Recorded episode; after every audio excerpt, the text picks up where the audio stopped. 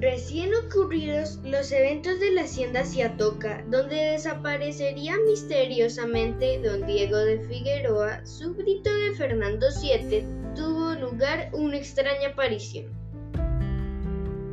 Luego de que los restantes ocho dragones del rey abandonaran la nombrada hacienda y con ella el seguro de vida que tan prodigamente les había procurado su realista anfitrión, una extraña comenzó a rondar el filo del camino que de la hacienda conducía a la población de Toca. Confundido aún por la extraña desaparición de don Diego, el hospitalario manchego, miembro de esta sociedad, quiso recorrer sus propiedades en busca de alguna pista.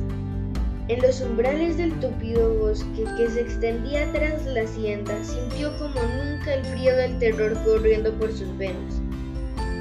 Una extraña mujer de aspecto desgarbado atravesó como un rayo el paisaje de árboles que se bañaba con una luz plateada de una luna tan llena y desnuda y brillante como debió serlo al comienzo de los tiempos el universo mismo.